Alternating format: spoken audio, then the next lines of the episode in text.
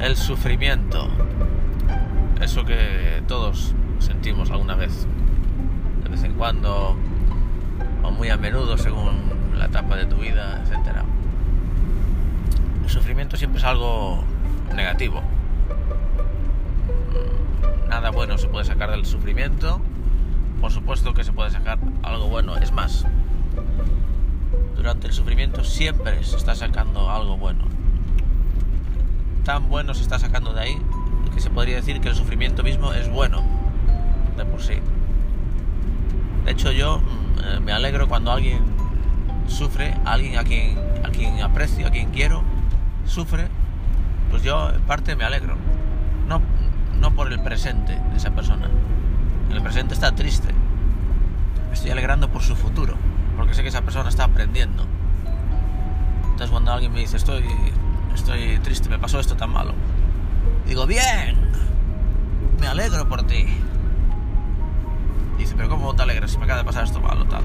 Todo lo contrario, tendrías que, tendrías que estar triste por mí. No, no, claro que me alegro. Me alegro de que en el futuro te vaya a ir mucho mejor, porque no te va a ir, nunca vas a ir a peor de, lo, de algo malo desde algo malo siempre puedes ir a mejor. Solo puedes ir a peor si, si te pasa algo todavía más malo, por supuesto. Pero incluso siendo así, estarás aprendiendo, aprendiendo todavía más. Con lo cual, doble alegría, se podría decir. Siempre es una alegría. Es como. Es como las gripes. Cuando tú tienes una gripe o un coronavirus, ¿para qué, para qué negar esto también? A ver si el logaritmo este de, de los podcasts detecta la palabra coronavirus y me lo censura, quién sabe. Pero cuando tú tienes una gripe, un coronavirus, cualquier gripe de estas, tu cuerpo, bueno, pues está potenciando. Se está haciendo fuerte. Cuando un niño tiene un, tiene un resfriado, unos, unos mocos, una fiebre, todo se preocupa. Oh, pobre, eh, estoy preocupado por mi hijo. Yo me alegro de que tenga gripe. Ojalá tenga más gripes. Ojalá tenga más resfriados. Significa que se está haciendo más fuerte para cuando sea mayor.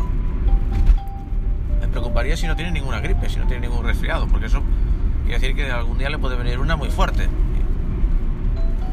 Igual demasiado fuerte, peligrosamente fuerte. Pero si tiene gripecillas de estas que tienen los niños cada 2x3, significa que se está haciendo fuerte cada 2x3. Hay que alegrarse de todas esas gripes y todas esas fiebres que tiene. Ya basta de tener miedo al sufrimiento. El sufrimiento es bueno casi en su totalidad.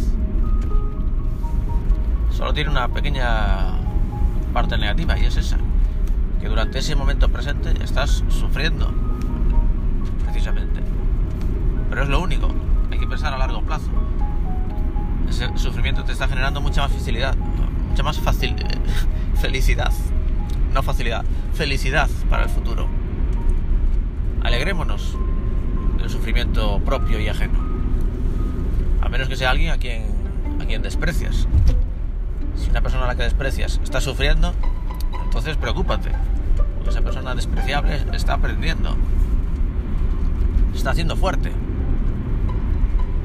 Y nosotros queremos que se hagan fuertes las personas a las que queremos, ¿no? Esa es mi lección sobre sobre el sufrimiento. Ya basta de tener miedo al sufrimiento. Alegrémonos del sufrimiento. Y al revés con la felicidad.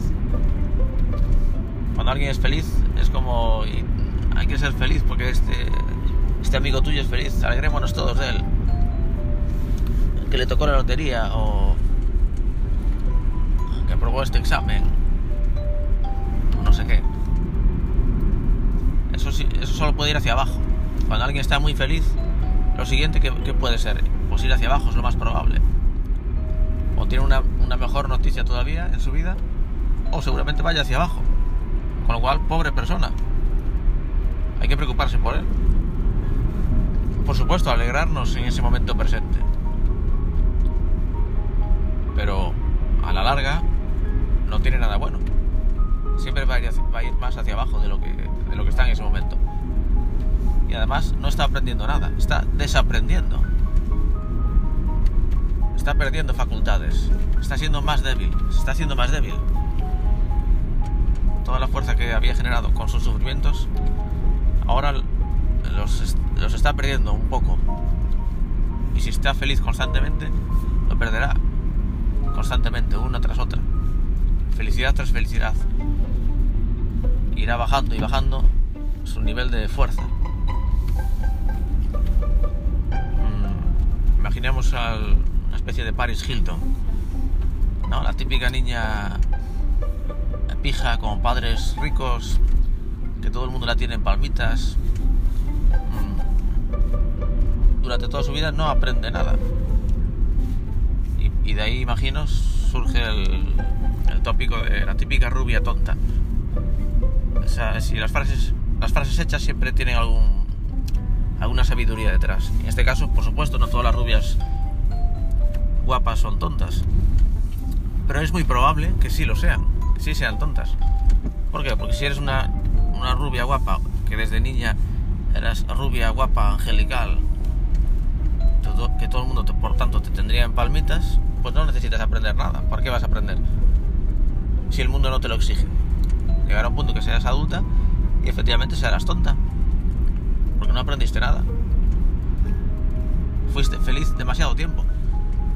Te fuiste haciendo débil. Y al revés, una niña o un niño que son feos y que los tratan mal, se tienen que esforzar demasiado durante toda su vida. Por supuesto es una vida triste, porque están sufriendo mucho tiempo. Pero llegará un punto que serán, serán increíblemente fuertes.